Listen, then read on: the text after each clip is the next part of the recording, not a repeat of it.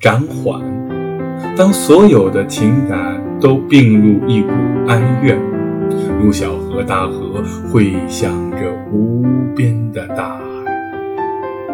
不论怎么冲击，怎样盘旋，那河上的劲风、大小石卵所做成的几处逆流、小小港湾，就如同那生命中无意的宁静，避开了主，情绪的平波。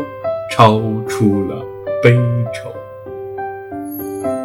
听吧，这奔驰的血液，他们不必全然都去造成眼泪，不妨多几次念转，溯回流水，任凭眼前这一切缭乱，让这所有去建筑逻辑，把绝望的结论稍稍迟缓，拖延时间。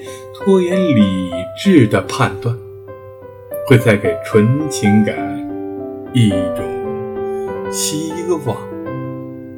早安，建筑师。